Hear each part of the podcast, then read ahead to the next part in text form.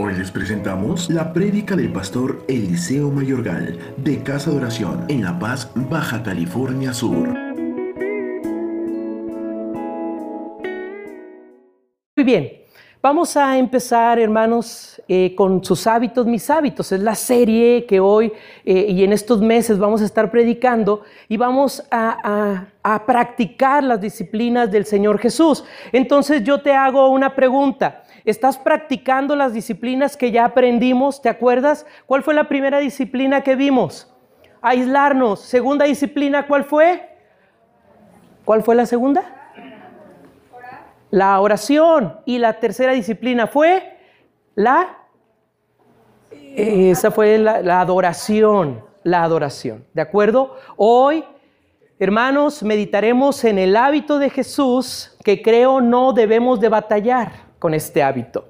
Construir relaciones. ¿Cuántos de los que están aquí les gustan las amistades? Levante la mano.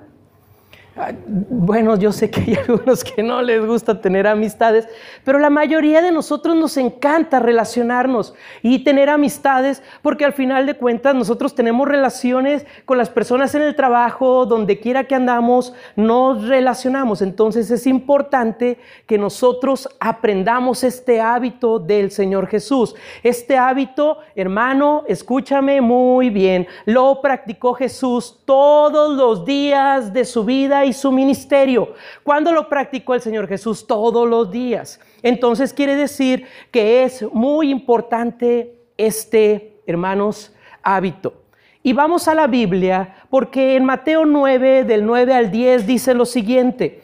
Pasando de ahí más adelante, Jesús vio a un hombre llamado Mateo, sentado en el lugar de los tributos públicos, y le dijo, sígueme. Y él se levantó y le siguió. Y sucedió que estando Jesús sentado a la mesa en casa, he aquí muchos publicanos y pecadores que habían venido estaban sentados a la mesa con Jesús y sus discípulos.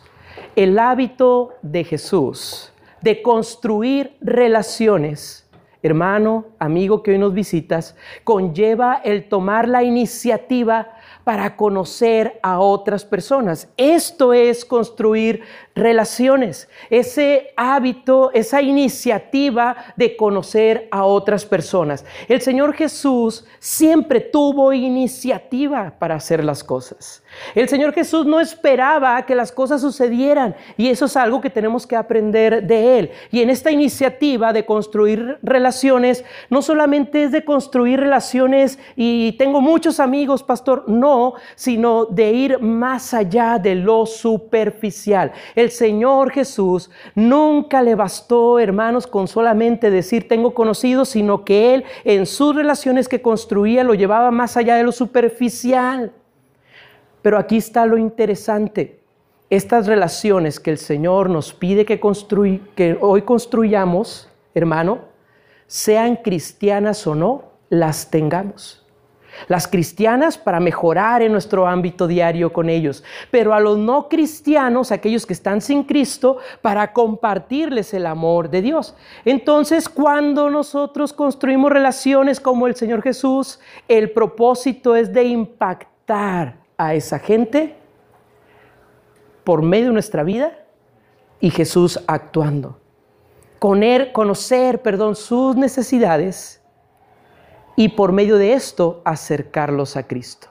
Entonces, la definición del Señor Jesús era tener la iniciativa, nada superficial, de acercarse a la gente, impactarla para que se acerquen a Dios.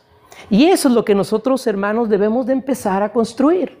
Relacionarlos con los demás para impactarlos en el nombre del Señor y llevarlos a lo mejor, que es lo que ya nosotros conocemos. William Barclay, él dijo lo siguiente, más personas han llegado a ser parte de la iglesia por la amabilidad del verdadero amor cristiano que por todos los argumentos teológicos que puedan presentarse en el mundo. Y esto es cierto. Yo conozco mucha gente que se ha quedado en las iglesias porque cuando llegaron hubo alguien que les dio la bienvenida y los saludó. Yo conozco mucha gente que se han quedado en iglesias porque cuando llegaron alguien los abrazó profundamente. O cuando llegaron a la iglesia, después de ella, alguien los invitó a comer. Esto es lo significativo, hermano. Entonces, en estas relaciones que el Señor Jesús construyó, nos mostró cómo construirlas y cómo llevarlas a cabo. Y para, perdón, para el Señor Jesús, construir relaciones fue una prioridad. Sí, me escuchó bien. Para Jesús fue una prioridad construir relaciones. Él sabía que la relación era la llave del corazón de las personas. Esto es bien interesante. La relación y construir esa relación era la llave para poder entrar a las personas. Sus encuentros nos muestran múltiples maneras, escucha esto, de construir esas relaciones y nos enseña que el mundo puede ser cambiado comenzando con nuestras actuales relaciones. Y esto es importante porque cuando yo estaba estudiando este tema sí me lo pregunté. A ver, para mí, Pastor Eliseo, sí es bien complicado hacer nuevas relaciones. Entonces, ¿qué tengo que hacer para que esto suceda y, que yo pueda llevarlo a cabo? Y el Señor Jesús en el transcurso de su ministerio cada día nos planteaba una forma diferente, una forma única de hacer relaciones. Entonces, pongamos mucha atención porque estas son significativas y nos van a ayudar para hacer de bendición a otros. Jesús, querido hermano, construyó puentes hacia las personas para mostrarles el amor de Dios por medio de las relaciones. Tenía amigos muy cercanos. Uno de ellos era Santiago, otro era Juan, tenía muy buenos amigos como Pedro, a pesar de que era bien peleonero, tenía a Lázaro, que después murió y lloró mucho por él, María Magdalena, Marta, que eran muy allegados a ellos. Con muchos de ellos, hermanos, el Señor Jesús construyó una relación con el propósito de atraerlos hacia Él. Entonces, si usted desea influenciar a alguien, debe de acercarse a Él. ¿Quiere ser de influencia aquí a las gentes? Acérquese a ellos. Mire, el Facebook sí ayuda, pero no sirve del todo. ¿Está conmigo? Para construir relaciones tiene que acercarse a la gente. Estar ahí con ellos. Entonces, una de las cosas que el Señor Jesús hizo es que Jesús tomó la iniciativa para construir relaciones. Tomó la iniciativa. A ver, levante la mano a quien le gusta tomar la iniciativa para las, para las relaciones. ¿A quién le gusta? Muy pocos. Es difícil. Para mí es bien complicado. Yo llego y, y hola y yo lo único que sé preguntar es, ¿qué tal el clima? ¿No? ¿Y cómo te va? Y, este, oye, ¿y qué onda? ¿Está haciendo calor ahí en tu casa? Es bien complicado. Entonces el Señor Jesús tomó iniciativa, hermano. En Juan capítulo 4, versículo 1 al 39, vemos la historia del Señor Jesús con una mujer que llegan al pozo. Y quiero decirles algo, él podía haber dado la vuelta como era la costumbre de los judíos. ¿Cuál era esa costumbre de los judíos, hermanos? Dejar, alejarse de los samaritanos porque tenían problemas entre ellos, entonces cruzando Samaria pues podían llegar muy rápido al otro lado, pero no, ellos le daban la vuelta para no pasar por ellos. Pero el Señor Jesús, hermanos, tenía un plan. Él tomó la iniciativa y les dijo a los discípulos, vamos hacia ese lugar. Y Jesús al llegar ahí con esta mujer, en Juan capítulo 4, creó un ambiente, primero, hermano, de confianza y de amor para que ella pudiera bajar sus defensas y abrirse a las palabras que el Señor Jesús le iba a mostrar en ese momento. Pero él tomó la iniciativa, él tuvo que ir a ese lugar, llegó la mujer y el Señor Jesús inició la plática. Y empezó a preguntarle por el agua y le pidió agua y fue, ¿qué quiere decir esto? Que para empezar una relación, una amistad, puedes empezar con cosas del día que para ti pudieran ser triviales, pero hay que ser observadores. El Señor Jesús, claro que conocía la vida de esta mujer, pero ¿dónde estaba? En un pozo. ¿Y qué hay en el pozo? Agua. Entonces, ¿qué le pidió? Agua. No llegó al pozo y le dijo, oye mujer, ¿tienes por ahí un asadito que me regales? El Señor Jesús no llegó con la mujer No sé si está conmigo. Y, le dijo, ay, mira qué lindos guaraches, ¿me los das? ¿Qué, qué bien vestida andas? No, hoy está, estoy en un pozo, viene por agua, ¿me das agua? Y eso es lo que nosotros tenemos que hacer para iniciar una relación, ser observadores y empezar a darnos cuenta qué es lo que está pasando y hablar de eso. Y empezar con esta relación. Entonces, no espere que las personas se acerquen a usted. ¿Me está escuchando? No espere a que las personas se acerquen. Acérquese usted a ellas, pregúnteles, hábleles, dé el primer paso. El Señor Jesús lo hizo. Pero también Jesús no permitió que los prejuicios afectaran la construcción de una relación. Y esto es bien importante. Acabamos de leer en Mateo 9, del versículo 9 al 10, que eh, va con Mateo y le dice, vámonos, levántate, necesito que me sigas. Y Mateo bien obediente le siguió. Pero hermano, eh, lo que dice el versículo me llamó mucho la atención al final, porque el escritor dice que sucedió que estando Jesús sentado a la mesa en casa, he aquí muchos publicanos y los juzga. Dice, y pecadores había un prejuicio, porque ellos eran mal vistos, los recaudadores. Y, eran mal vistos porque cobraban de más y abusaban del pueblo. Entonces aquí había un prejuicio, pero al Señor Jesús no le importó. Mira, el Señor Jesús fue y se sentó con esos que eran pecadores. Ay, hermano, frecuentemente la imagen de una persona o lo que se dice de ella nos impide construir una relación. Porque ya tenemos un prejuicio, porque lo vemos vestido de una manera. ¿A poco usted es el pastor? ¿Que los pastores no deben de ser calvos, gordos y con corbata? Bueno, la panza ahí la llevo, pero la corbata ya las olvidé. Y la calva no sé, algún día la tendré. Pero hermano, prejuiciamos. Y yo sé que me está entendiendo este punto.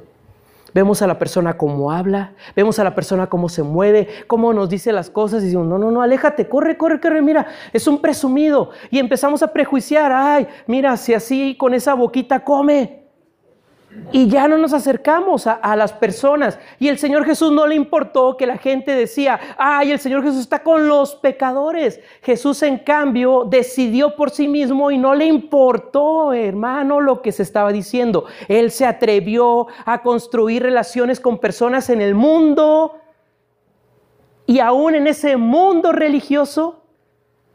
Y había esta clasificación de pecadores.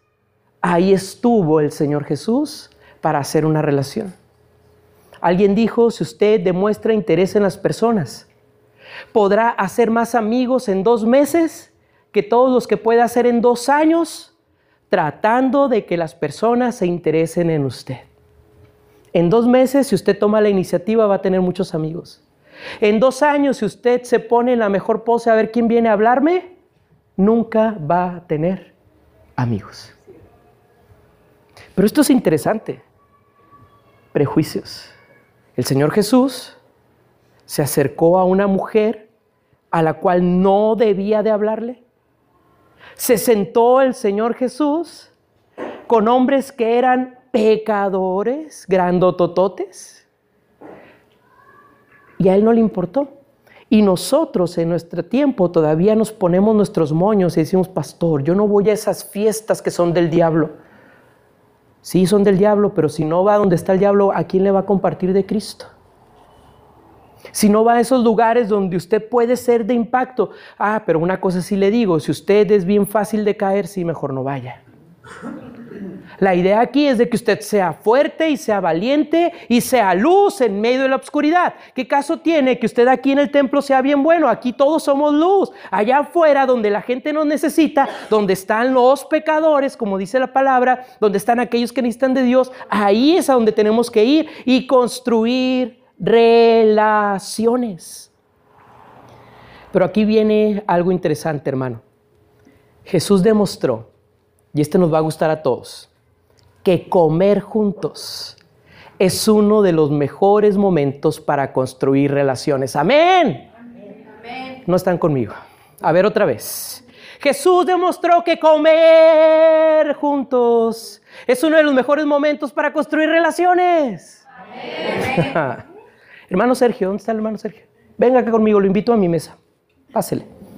Vamos a mover tantito aquí, no, no hay problema. Ya si empieza a sonar feo, pues bueno, ya es otra cosa. Lo invito, pásele hermano, lo invito a mi mesa. Quiero que se siente conmigo, yo también me voy a sentar un momento aquí conmigo. Pásele, dele un aplauso al hermano Sergio para que se anime. Ándele hermano. Pásele, bienvenido. Puede sentarse, gracias. Hermano, no esté nervioso, no le voy a preguntar nada. ¿No va a pagar la cuenta? La cuenta ya la pagó Corina, no se preocupe. Ahora, el Señor Jesús sí demostró esta importancia de comer para crear relaciones. Esto lo anhelamos. Yo nada más estoy esperando la hora de sentarme a la mesa.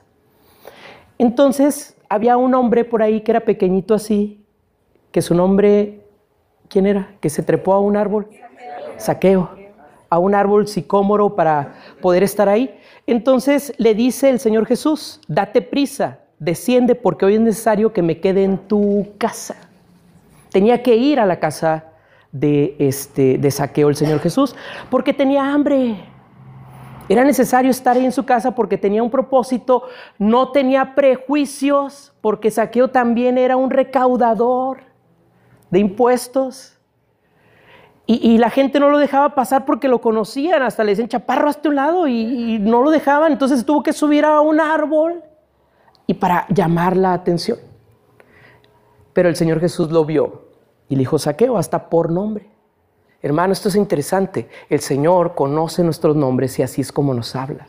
Y para las relaciones esto es importante. Entonces, eh, este momento, hermanos, de la comida va a proveer una de las mejores oportunidades para conocer a alguien cuando estamos comiendo.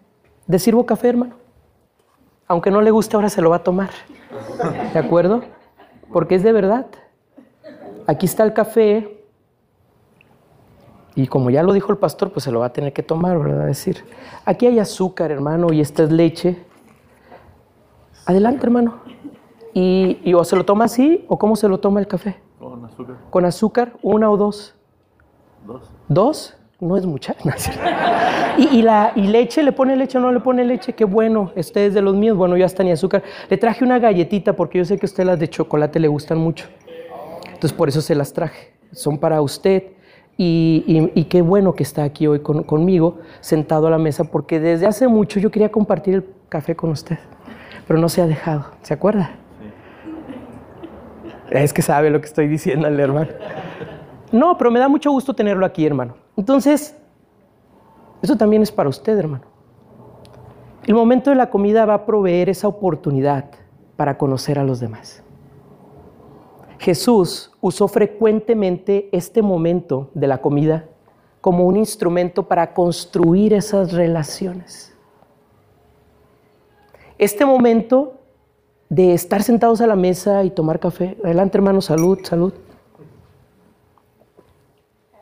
Por el cafecito. Va a crear una atmósfera que es propicia para crear una conexión con alguien en este caso aquí con el hermano. Escucha bien esto. El secreto de Jesús en las relaciones es la comida. Nadie dice amén. ¿En qué estamos, hermanos? Pues, a ver, el secreto de Jesús en las relaciones, ¿qué es? Pues la comida. A eso, hermanos. Él siempre quiere acercarse a nosotros. hermano, Jesús quiere sentarse y compartir la mesa con nosotros. En Apocalipsis 3:20 dice que el Señor Jesús está a la puerta y llama y dice que llega y la toca, ¿eh? Toca. Pero me llama mucho la atención lo que dice Apocalipsis 3:20. Búsquenlo por favor en la Biblia. Vayan todos allá a Apocalipsis 3:20 porque yo sé que a lo mejor algunos no lo van a, conocer. Adelante, hermano, ¿eh? Puede con mucho gusto agarrar una galletita. Son para usted, de veras, lo traje para usted. Ahora, esto es bien interesante. ¿Por qué? Porque en Apocalipsis 3:20 dice que entra en si alguien oye y abre la puerta cuando después de que la toca, entraré a él y me dormiré con él y entonces me... Ah, perdón, no, no, no, dice, entonces entraré a él y, este, y jugaré con él. Cenaré con él. Habla de comida, habla de relación a la hora de comer, de cenar. Muchas veces no, no, notamos estas partes de la palabra de Dios, pero qué importante es. Y cenaré con Él. Pero no solamente Él quiere cenar con nosotros, sino que quiere que tengamos una interacción. Por eso subí al hermano para que esté tomando café conmigo y no nos sintamos mal, pero estamos a la, a la mesa. Jesús de esta manera abre un espacio, hermanos, que es común y que es necesario. Alguien aquí no come. Alguien aquí no tiene la necesidad de comer. Bueno, hay algunos que comemos más de tres veces, ¿verdad? Pero es importante. Entonces la comida todos comemos. Algunos comemos unas cosas, otros otras, pero todos tenemos la necesidad de comer y es necesaria la comida. El Señor Jesús sabía que la comida era un buen o una buena herramienta para construir relaciones. Jesús sabía, estoy segurísimo este dicho, barriga llena, corazón contento. contento. Díganme, ¿quién se pone mal después de comer? Bueno, solamente que lo le haya caído muy mal lo que acaba de comer. Pero por, por, lo regular, la mayoría de nosotros después de que comemos, hasta nos acomoda, nos estiramos. ¡Ay, qué rica comida! Hermano, esta es la realidad. Barriga llena, corazón contento. Pero ahora te va el dicho del pastor acerca de esto. Yo llegué a esta conclusión. Barriga llena, oídos abiertos. Barriga llena, lengua suelta. Se lo repito. Barriga llena, oídos abiertos. Barriga llena, lengua suelta. Si usted se da cuenta cuando llega alguien a su casa a comer, no platicamos mucho. Empezamos lo normal y lo trivial y cómo te fue de calor, etcétera. Nos sentamos a comer, sacias el hambre y después, hermano, todo el mundo empieza a hablar. La lengua se suelta. Porque como el estómago está ocupado, la lengua está libre para hablar. Entonces, cuando nosotros tenemos el corazón, no, más bien el estómago, satisfecho, pues entonces oímos lo que la otra persona está diciendo. Pero no solamente eso, nuestra lengua tiene libertad porque nos sentimos satisfechos. Escuche esto, estudios revelan que las relaciones producen creencias. Cuando estamos sentados a la mesa y nos relacionamos, empezamos a producir creencias. Cuando platicas con alguien, vas a generar empatía, que eso es lo que estoy tratando de generar aquí con el hermano, una empatía. ¿Por qué? Porque empezamos a hablar de, ay, sí, a mí también me gusta, sí, ¿verdad que no le pusiste eso? No, ah, qué bueno, porque a mí tampoco me gusta. Entonces empezamos a generar esa empatía y se convencen mutuamente de lo que se cree. Y sin darnos cuenta, cuando menos lo pensamos, ya estamos de acuerdo. ¿Les ha pasado esto? Que están platicando con alguien que es la primera vez. Y empiezan a charlar en la mesa y al final dice, ay, por eso me caes muy bien, piensas como yo. Porque ya hubo una empatía, mis creencias fueron expuestas y ya empezamos a convencernos mutuamente. Pero aquí viene lo interesante. Nuestras creencias producen valores. Y nuestros valores van a producir acciones. Pon atención. Cuando yo creo algo y lo comparto con alguien, juntos producimos valores.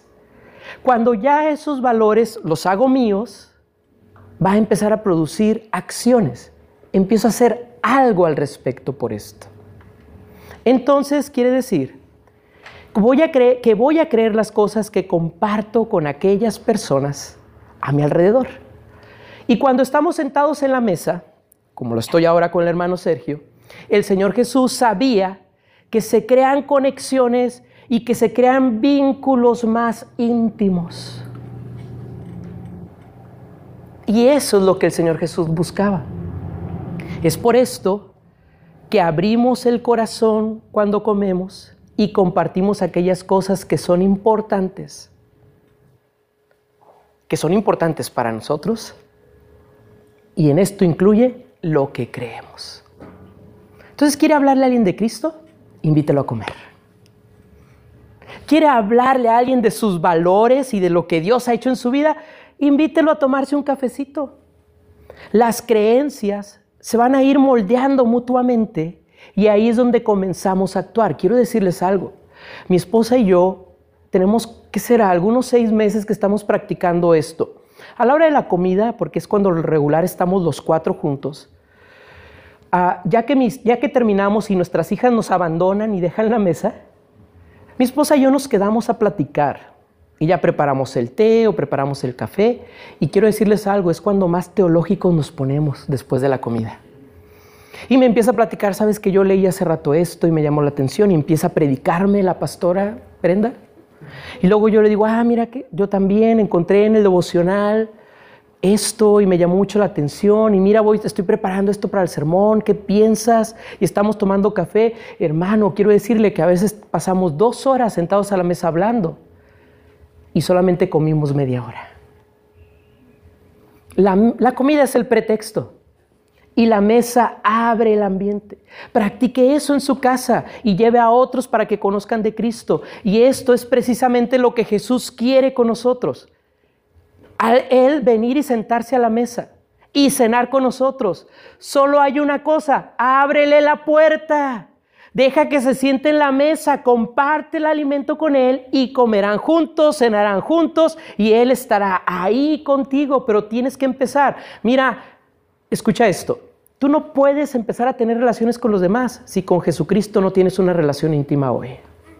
Entonces practícala primero con Él y después abre tu corazón a los demás. En otro estudio encontré lo siguiente, que tú y yo, hermano Sergio, déjeme decirle esto, somos el promedio de las cinco personas con las que pasamos tiempo.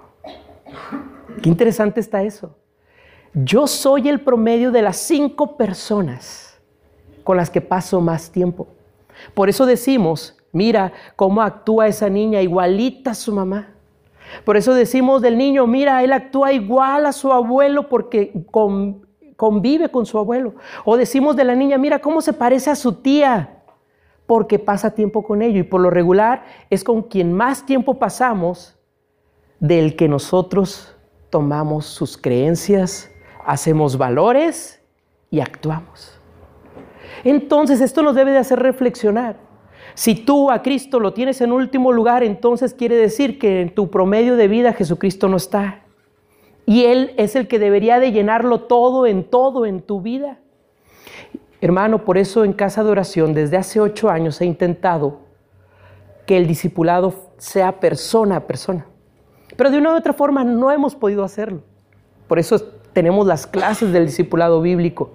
Pero eso sería lo ideal, porque cuando tienes el discipulado persona a persona, no solamente transfieres un discipulado bíblico, valores, creencias, sino que transfieres tu, eh, eh, eh, este, tu vida a esas personas. Entonces vas a causar una influencia en esa persona. Así que es importante y espero pronto podamos hacerlo. Te pongo un ejemplo bíblico. Pablo, después de su conversión, hermano Sergio, nos dice Hechos capítulo 9, versículo 19, que estuvo ahí con los discípulos y después de haber, de haber tomado el alimento, otra vez comida, estuvo algunos días con los discípulos y después se fue a predicar el Evangelio. Pero ¿qué hizo el apóstol Pablo?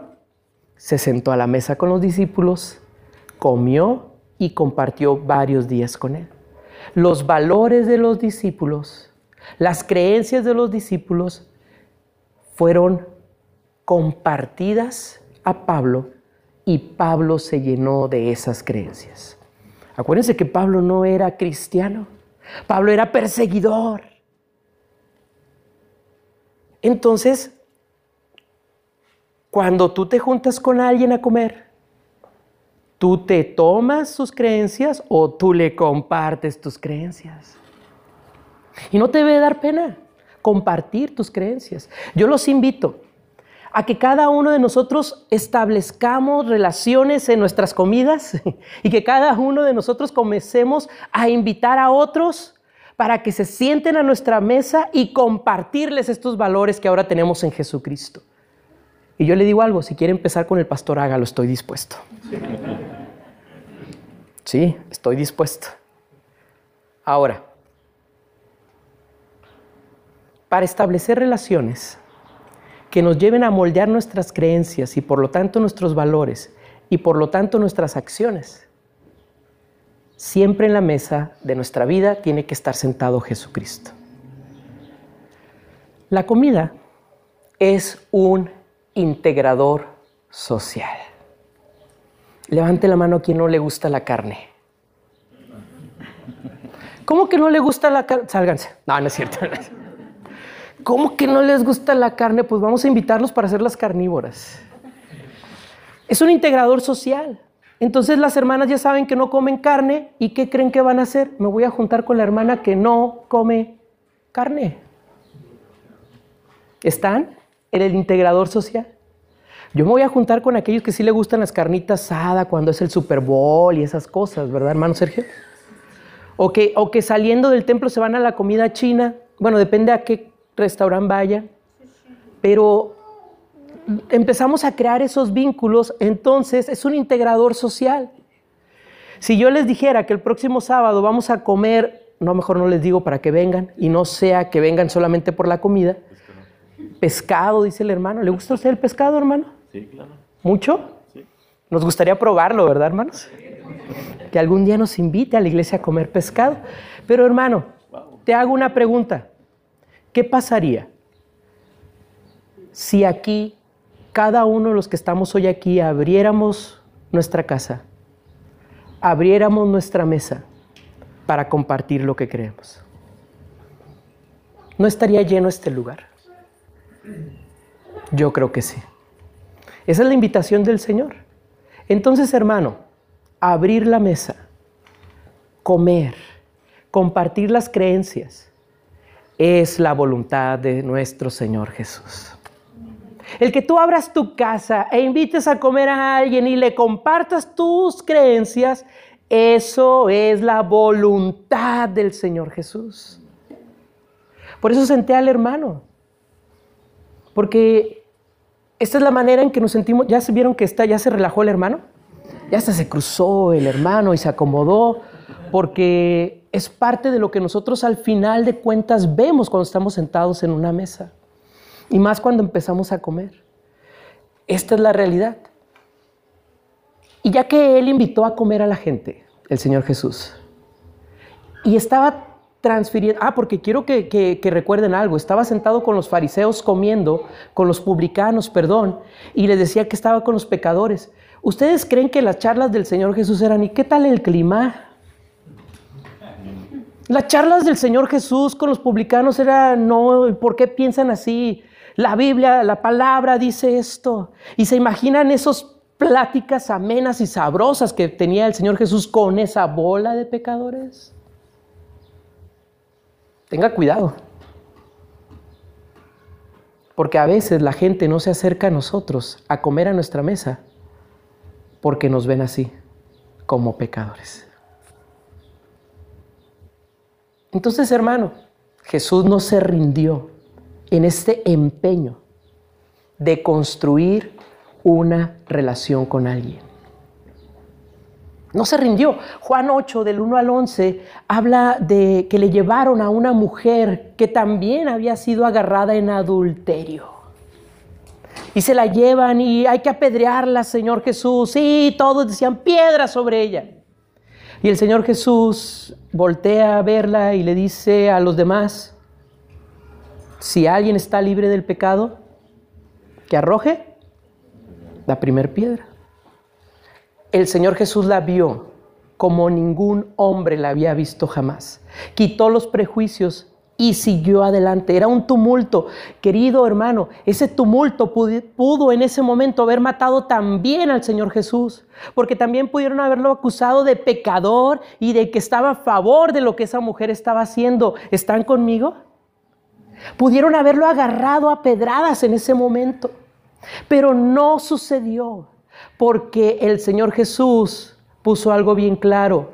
vio a la mujer y dijo, ella es importante para mí. Y el Señor Jesús no se rindió y no se rinde contigo por lo que eres y jamás se va a rendir de tener una relación contigo a pesar de cómo tú eres. Entonces, ¿por qué no tienes tus relaciones con los demás si Dios la tiene contigo? Esto es el principio bíblico. No te rindas. Ten una relación con Jesús porque Él tiene esperanza en ti. ¡Wow! Sí, Él tiene esperanza en nosotros. Pero nosotros también tenemos que tener esperanza en Él. Jesús, querido hermano, confirmó que las relaciones son más importantes que aún las estructuras y las organizaciones. Y esto es importante, pero también Jesús construyó una relación en sus últimos momentos. Y me voy a sentar por esto. Cuando el Señor Jesús estaba a punto de morir, hermano Sergio, él estaba en la cruz. En ese momento él no estaba sentado a la mesa, no estaba comiendo, estaba con dolor, con tristeza porque estaba entregando su vida, porque había sido golpeado, porque había sido lastimado.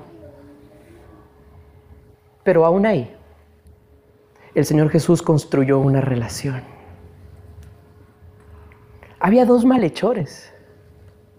Y uno le injuriaba y uno decía, ah, no, que tú, muy el Cristo, bájate. Entonces el otro lo defiende, le dice, oye, que tú no te das cuenta teniendo aún al Señor mismo aquí, a Dios mismo y no tienes temor. Entonces el Señor Jesús le contesta, le dice, bien has dicho, desde hoy estarás conmigo en el paraíso. Generó una relación en ese momento. Escucha, en esta relación rápida, el Señor Jesús cambió la vida de ese hombre. La cambió. Generalmente las relaciones toman tiempo, yo creo que están de acuerdo conmigo, para establecerse, pero una verdadera relación también puede darse en un tiempo rápido. Este hombre se sintió con toda la confianza, el malhechor, de decir al Señor Jesús y hablarle al otro y decirle que no ves quién es. En ese momento, en esa relación rápida, reconoció que el que estaba ahí al lado de él era el Cristo mismo, el Salvador, aquel que había sido prometido. Y él quiso iniciar esa relación con ese hombre, con, con el Señor Jesús. Y el Señor Jesús, hermano, responde a eso. Y le dice, desde ahora estarás conmigo en el paraíso. Donde quiera que tú estés, puedes cambiar la vida de cualquier persona en un minuto. El Señor Jesús lo hizo antes de morir. Tú no te estás muriendo. Cambia la vida de los demás. Relaciónate, aunque sea en un minuto. Ah, pero estamos ahí en la fila para pagar el predial, o no sé, cualquier otra cosa, o en el banco, y ya se tardaron, y voltea al de al lado y nos dice, ah, ya se tardaron, y nosotros, sí, ya se tardaron, qué malos son en este banco, ¿verdad? En lugar de que voltea a la persona y, ah, ya se tardaron, sí, pero es que usted no tiene idea cuánto trabajo tienen, yo los entiendo a ellos, batallan, todos llegamos teniendo prisa. ¿Sí están conmigo? En lugar de hablar bien de los trabajadores, nos unimos. Entonces, en lugar de impactar a esa persona, esa persona nos impacta y nos unimos y ahora sí nos volvemos pecadores. Esa es nuestra realidad. Esa es nuestra realidad. Entonces, hermano, Tú puedes aprovechar cualquier momento y cualquier situación para poder ser de influencia en los demás. Ahora, aún sentado a la mesa, aún queriendo tú tener relaciones de lo que hemos aprendido del Señor Jesús, tenemos enemigos para que este hábito de construir relaciones se nos dé. Y lo vamos a leer rapidito. Número uno, los daños del pasado. Muchas veces, hermano Sergio, usted y yo estamos siendo dañados por una relación anterior y por eso no nos gusta relacionarlos con los demás. Yo lo he dicho como pastor. Yo le he dicho desde hoy en adelante no me voy a juntar con nadie después de lo que me hicieron. Pero ya después de que estudié esto dije, bueno, lo voy a intentar cuando menos dentro de un año. Pero lo voy a intentar. Y luego dice el orgullo. Muchas veces somos orgullosos. Yo no voy a dar el primer paso. Yo no necesito a nadie. Si quieren mi amistad, que vengan. ¿Verdad, hermano Sergio? Porque el hermano Sergio me va a preguntar, ¿eres carpintero? No, no soy carpintero. No, entonces no eres de mi alcurnia, me voy. Pero eso se lleva también con el hermano Luis, ¿verdad? Y con la hermana Oli, con el hermano Alfonso. Y luego entran los prejuicios. Esto sería lo tercero. No voy a relacionarme con esa persona porque es pecador. Ah, no, no me voy a relacionar con esa persona porque no es de licenciatura para arriba. No me voy a relacionar con esa persona porque no se viste como yo, no habla como yo. Hacemos prejuicios. Y después de esto también la culpabilidad. Yo he, yo he dicho o he hecho algo incorrecto contra esa persona y eso a mí me lo han venido a decir mucho. No, pastor, es que yo quisiera tener esa relación, pero viera cómo he hablado tan mal de esa persona. Y ahora que me estoy dando la oportunidad y que veo que puedo tener una buena relación con él, mejor no me acerco porque he dicho muchas cosas malas de él. Cinco, múltiples ocupaciones. Nos ocupamos demasiado. No tengo tiempo para construir una relación. Que no ve que apenas si puedo con mi esposa, pastor. Que no ve que apenas si puedo con mis hijos. Y todavía quiere que tenga una relación. Quiero decirte algo. Para las relaciones siempre hay tiempo. Ahorita voy a hablar algo de esto. Pero rápidamente la última es el egoísmo. No quiero dejar nada para establecer una relación. O sea, no estoy dispuesto a dar. El Señor Jesús no se guardó nada. Ahora, haga de la construcción de relaciones un hábito. ¿Por qué? Sea usted mismo, para empezar. Hermano, siga siendo usted. Hay que aceptar que algunas personas usted le va a gustar por cómo es y algunas van a decir que no. Pues bueno, conviva con las que sí. Al final de cuentas, Dios va a cambiar su forma, su carácter si es necesario. Pero hay muchas formas nuestras que no tienen por qué ser cambiadas y hay gente que nos va a aceptar así como somos y tenemos que aceptar a la gente así como es. Pero también pida cada día por encuentros guiados por Dios en su vida. Por eso se aísla, por eso ora, por eso adora a Dios y le dice, Señor, ahora sí, ponme con la gente indicada para poder tener una relación el día de hoy. Por esas personas que se van a cruzar en su andar diario. Hermano, esto nos va a ayudar en nuestra vida diaria cada vez que nosotros le pidamos al Señor esto. Pero aquí viene lo interesante. Si usted le dice a Dios, dame una relación, tiene que tomar en cuenta esto. Sea amigable.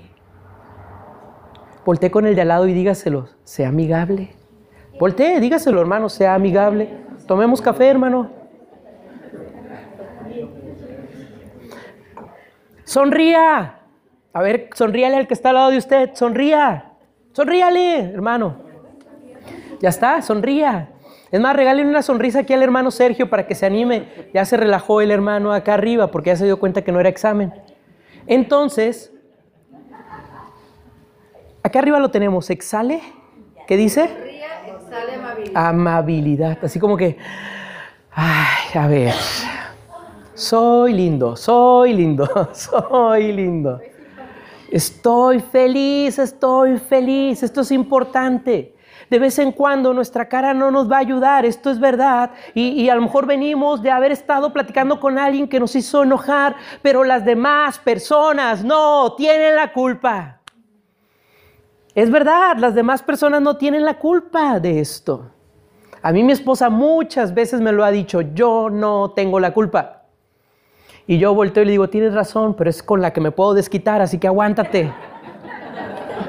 No, ya después se me pasa y no se lo digo, pero en verdad, hermanos, hay que sonreír, ser amigables, ser accesibles, decirle aquí estoy para lo que tú gustes. Y, y, en verdad, a veces la gente nada más lo que necesita es que nosotros le digamos, sonríe, Cristo te ama, y, y, la gente se suelta. De veras, Dios lo ama, hermano Sergio, y mucho más de lo que usted se imagina.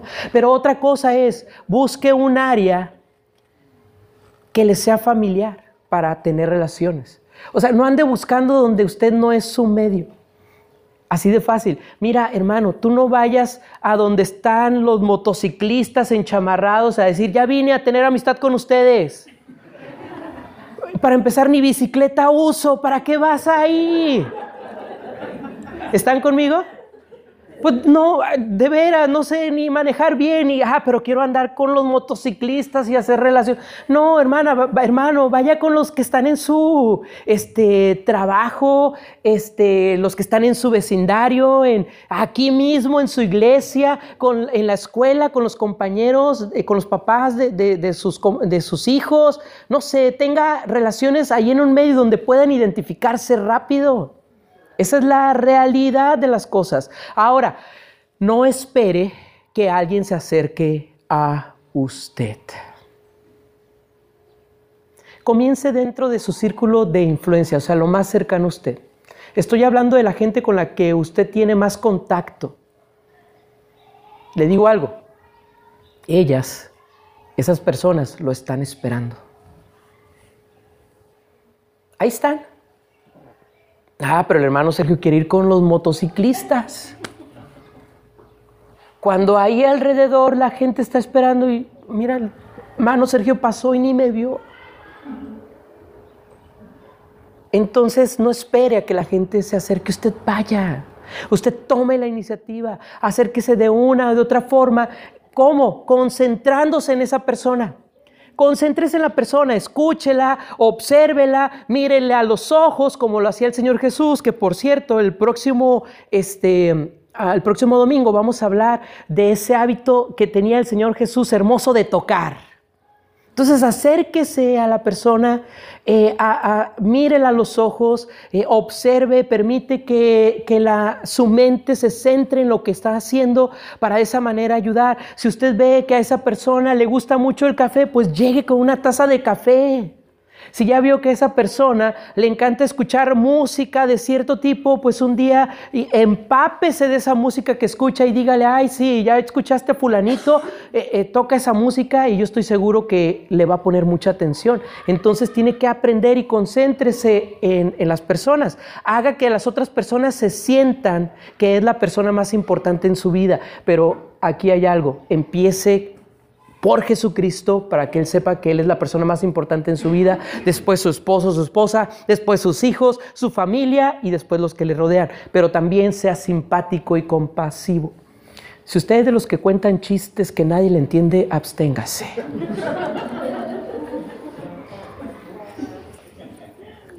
Ah, no sé si se han dado cuenta que por eso ya en el sermón ya no cuento chistes porque no soy simpático a la hora de platicar los chistes. Sea compasivo. Demuestre que está genuinamente interesado, que fue lo que hizo el Señor Jesús. El Señor Jesús estaba interesado por la salud. El Señor Jesús estaba interesado, hermano, por la sanidad espiritual, por sacar esos demonios. Estaba interesado por llevar la, vida a Lázaro y, y demostrarle a la familia que les amaba.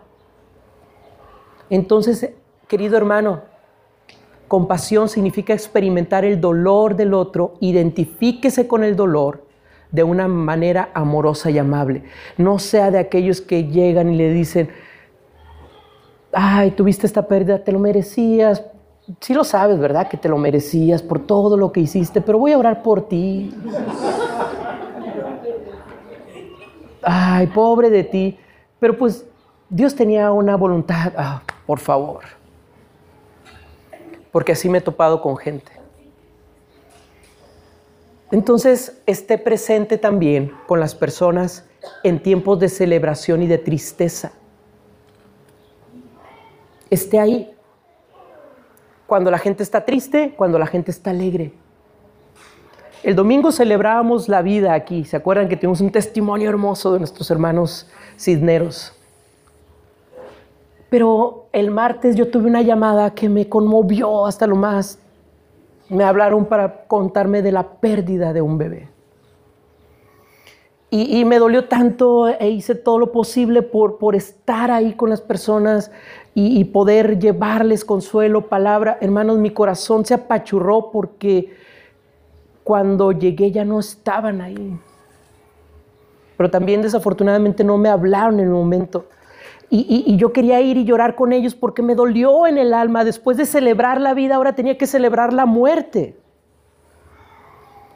Y yo no iba a ir a decirles, acabo de escuchar un testimonio de vida. No, iba a llegar a decirles, vengo a llorar con ustedes porque es horrible esto. Porque duele. Y lo único que hicimos mi esposa y yo después de esto fue llegar aquí al templo, nos pusimos a orar aquí y llorar juntos por esta situación. Entonces es acérquese y si alguien está llorando no le diga no llores, no llores. Si está llorando no preguntes por qué, dile llora conmigo y lloremos juntos. Ya después, como ya creaste empatía, él te va a decir, pues sí estoy llorando por esto. Si se está riendo, pues ríete con él. Si está gozoso, pues gózate con él. Si está alegre, pues alégrate con él. Hermano, tenemos que estar en la misma sintonía con las personas. Anime por medio de la palabra y actos de bondad. ¿Qué quiere decir esto? Apréndase la Biblia. Si quiere construir relaciones y sentarse a la mesa, usted tiene que hablarles la palabra de Dios y tiene que hablarles palabras de verdad para que la gente pueda encontrar la verdad ahí. Ahora, tenga en cuenta que las palabras son el primer vehículo para expresar ese estímulo a alguien. La Biblia dice que Dios te ama, pero lo siguiente es, y yo también. La Biblia dice que Él quiere consolarte y Dios me envió para darte ese consuelo. ¿Está conmigo? Primero va la palabra y después voy yo. Entonces tenga actos de bondad. Actos de bondad. Miren, ahí va otro testimonio personal que me llamó mucho la atención. Ah no están para saberlo, pero próximamente cumple años la, hermana Brenda, mi esposa. Brenda Alicia, no la hermana Brenda, mi esposa. Y alguien se me acercó de la iglesia y me dice, este, quiero regalarle esto a la hermana Brenda. Y yo me quedé, ¿cómo supo la hermana que eso quería a mi esposa? Porque sí, sí quiere eso. Esta hermana puso atención a lo que mi esposa decía. Estuvo accesible y tuvo actos de bondad, va a tener un acto de bondad, porque al poner atención y a estar empática descubrió lo que mi esposa quería, entonces le va a regalar eso. Yo sé que mi esposa va a pegar brincos hasta el cielo después de que reciba ese regalo porque es algo que anhelaba y que está anhelando y que me lo ha estado pide y pide y pide y pide. Gracias a Dios por la hermana que se lo va a regalar. Pero ya está ahí algo empático y de veras a la hermana se lo agradezco y le doy gracias a Dios por esto, porque ahí está demostrando con hechos que ama a la hermana y que tiene empatía con ella. Entonces, tenga un buen sentido del humor, apréndase a reírse de sí mismo y así va a poder enfrentar con los demás. Sea alguien que da, no alguien que toma, que es lo que está haciendo esta hermana. Está regalando algo de valor para bendecir a otros. Usted también haga lo mismo. Pero con esto termino. Repare relaciones que pueda tener rotas. Pero empiece por su círculo. Empiece ahí en su círculo. Yo sé que puede haber personas que hoy no le hablan porque usted ya es cristiano. Tiene que buscar de una o de otra forma relacionarse otra vez. Haya tenido usted o no la culpa. ¿Está conmigo? Haya tenido usted o no la culpa, tiene que hacer esto. El Señor Jesús fue empático en eso. Él estaba con los enemigos de los judíos. Estaba con aquellos que lo querían crucificar, que lo querían matar, y se sentaba con ellos a comer. Estaba con los fariseos y platicaba y era empático y de vez en cuando les decía sepulcros blanqueados, pero se los decía de acá, no de enfrente, ¿verdad? Pero notan esto. Él a pesar de eso tenía relación con ellos. Y nos dice la Biblia que todos los días iba al templo y leía la palabra con ellos. Había una relación a pesar de lo que había pasado. Ese malhechor que estaba ahí, hermanos, el Señor Jesús lo entendía, estoy aquí por tu culpa, pero aquí estoy entablando una relación. Nosotros hicimos que el Señor Jesús fuera crucificado y aún así nos dice, te amo y quiero que tu vida esté en mi vida, quiero restaurarte, quiero darte la vida eterna, porque nosotros no pudiéramos restaurar las relaciones rotas, hermanos porque tenemos muchas en nuestra familia, hay relaciones rotas dentro de nuestra misma iglesia, en nuestro trabajo, acérquense poco a poco, pero sí quiero dejarles algo claro, si la otra persona no quiere, tú ya cumpliste. Si la otra parte no está dispuesta, bueno, tú ya diste el primer paso y lo buscaste de una o de otra forma. Reparar las relaciones va a traer paz a tu corazón. Entonces debes de estar dispuesto a hacer lo que sea necesario para asegurarte de que tú has perdonado o te han perdonado. Yo sé que está serio porque ya está pensando en esas personas, ¿verdad? Yo sé que usted está serio el día de hoy porque ya sabe a quién tiene que ir a pedirle perdón porque rompió esa amistad. Lo peor de todo es que hay relaciones rotas por terceras personas. ¿Está conmigo? Alguien más se metió a su relación y la destruyó. Y esa persona a lo mejor ni cuenta se dio que rompió esa relación, pero hay personas que sí lo saben y lo hacen con todo el sentido de romperlas. A esa persona no tiene que buscar, tiene que buscar a la persona con la cual usted tenía una relación y realmente la rompió. Y acercarse. Y aquí le acabo de dar una lista de situaciones, de cosas que usted puede hacer para que sus relaciones funcionen. Y la mejor de ellas es cuando se sienta a la mesa con él. ¿Por qué? Porque su corazón se alegra, su oído se abre y su lengua se suelta. Esa es la realidad. ¿Qué va a hacer? El Señor Jesús estaba muriendo y tuvo una relación. Restableció una relación con alguien que era pecador. Hoy, a ti y a mí, el Señor Jesús nos invita, primero, a restablecer nuestra relación con Él, con el Señor Jesús. Segundo, a restablecer las relaciones. Ahora, hermano, si alguien hoy se te acerca y te dice, quiero invitarte a comer porque necesito hablar contigo, aunque usted esté enojado, inténtelo y vaya. Puede ser que se arregle, puede ser que las cosas terminen peor, pero ya lo intento. ¿Está conmigo, hermano? Hermano Sergio, sus hábitos, practicándolos en su vida como una disciplina, le harán parecerse cada día más al Señor Jesús. Entonces, si usted se aísla, ora, le adora y empieza a generar relaciones, sentado a la mesa para poner en práctica sus convicciones, para crear valores y accionar, hermano, hermanos, su vida va a ser otra. Y no se lo aseguro yo, es la voluntad del Señor Jesús. No hay otra. Así que si usted ha roto relaciones, vaya, pídale perdón a Dios y hable con esas personas. Pero si usted también se ha dado cuenta de algo, vaya a hacer que se busque de una u otra forma. Pero déjese trabajar por el Señor. Y le vamos a dar un fuerte aplauso.